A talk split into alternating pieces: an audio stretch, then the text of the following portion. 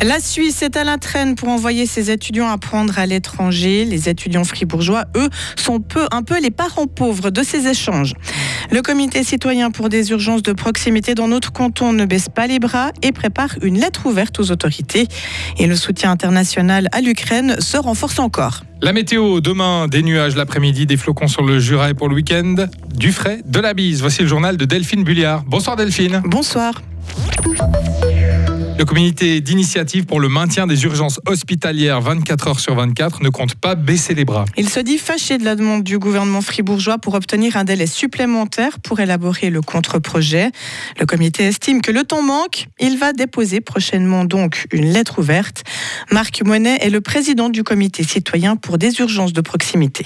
Cette lettre ouverte a vraiment pour but de créer un sentiment de confiance entre euh, la population qui demande, qui est demandeuse de, meilleurs soins, de, meilleurs services, et puis la classe politique qui ne réagit pas. Donc l'idée, c'était de, trouver des personnalités de notre canton qui soutiennent euh, notre initiative, qui sont d'accord avec ce qu'on demande. Et puis en fait, c'était créer un petit peu ce lien entre les deux. Donc c'était notre idée avec cette lettre ouverte, qui devrait sortir dans la presse d'ici deux semaines ou plus tard. Si le délai supplémentaire est accepté par le Grand Conseil, les Fribourgeois pourraient être appelés aux urnes en septembre 2024 seulement. Étudier à Rome, Londres ou encore Vienne. C'est un incontournable pour de nombreux étudiants. Passer un semestre à l'étranger. Le programme européen Erasmus permet une coopération internationale en matière d'éducation, mais la Suisse n'en fait plus partie depuis 2014. Les possibilités d'échange entre universités sont donc plus compliquées et cela se constate dans le nombre d'étudiants suisses qui vont étudier à l'étranger, selon une étude de l'agence Movesia, son directeur Olivier Chop. Ce qu'on remarque, euh, c'est que le taux de mobilité qu'on connaissait de manière euh, on va dire, factuel. Il est confirmé par euh, les données de l'Office fédéral de la statistique. On est donc en dessous des 16%. Si je compare un pays voisin proche, à peu près la même population, le même système de formation, le même niveau de développement donc économique qu'est l'Autriche, l'Autriche est à 24%. Donc on est donc euh, en deçà. On est très en deçà donc aussi de la norme de référence qu'on utilise en Europe, qui sont ces 20% de l'espace Bologne, puisque l'étude le montre, il n'y a, que quatre institutions sur les 36 qui sont donc euh, au-dessus de ces 20%. Toutes les universités et hautes écoles du pays ne sont donc pas sur un pied d'égalité. L'université de Saint-Gall et l'EPFL dépassent par exemple largement les 20% d'étudiants qui partent, alors que Fribourg se situe à 10%.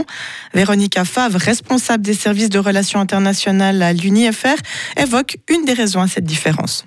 Ce sont par exemple deux universités qui ont des profils très précis. À Zangal, c'est économie et droit. Il n'y a rien d'autre ou très peu. Ou l'EPFL, c'est vraiment les sciences. Pour ces universités qui ont moins de domaines, c'est peut-être un avantage parce que chez nous à Fribourg, il y a cinq différentes facultés, différents départements avec chacun d'autres besoins concernant la mobilité. Et si on a seulement trois, quatre disciplines principales. On peut renforcer les efforts et aussi travailler plus spécifiquement dans ces domaines pour promouvoir la mobilité. Le taux moyen des écoles suisses est de 16%, en dessous donc des 20% du processus de Bologne. Sauver des eaux glacées du canal de la Broye à Sugier. Une automobiliste a été secourue hier soir par un couple alors qu'elle venait de chuter dans le cours d'eau. La sexagénaire était sortie de sa voiture dans le talus bordant le canal après avoir heurté un panneau de signalisation. Les deux habitants de la région lui ont prodigué les premiers soins avant qu'elle ne soit prise en charge par les secours. L'avalanche qui s'est produite ce matin hors des pistes balisées à Adelbodon n'a pas fait de victimes. La police bernoise a indiqué n'avoir pas connaissance de personnes ensevelies sous la coulée de neige.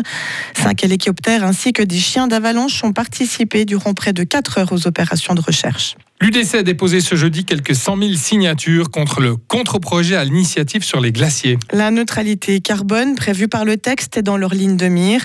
Le parti estime que l'atteindre reviendrait à interdire le pétrole et le gaz en, en utilisant de l'électricité à la place, ce qui accentuerait la crise énergétique et l'augmentation des prix. Le peuple devrait se prononcer le 18 juin prochain. Et puis le Royaume-Uni enverra 600 missiles supplémentaires à l'Ukraine pour l'aider face à l'invasion russe. C'est ce qu'a annoncé aujourd'hui le ministre britannique de la Défense. Ce week-end, Londres avait déjà annoncé l'envoi de chars de combat à l'Ukraine, étant le premier pays à répondre à la demande de Kiev. Les discussions sur le soutien militaire à l'Ukraine se poursuivront demain lors d'une réunion d'une cinquantaine de pays convoqués par les États-Unis sur une base militaire en Allemagne. Retrouvez toute l'info sur frappe et frappe.ch.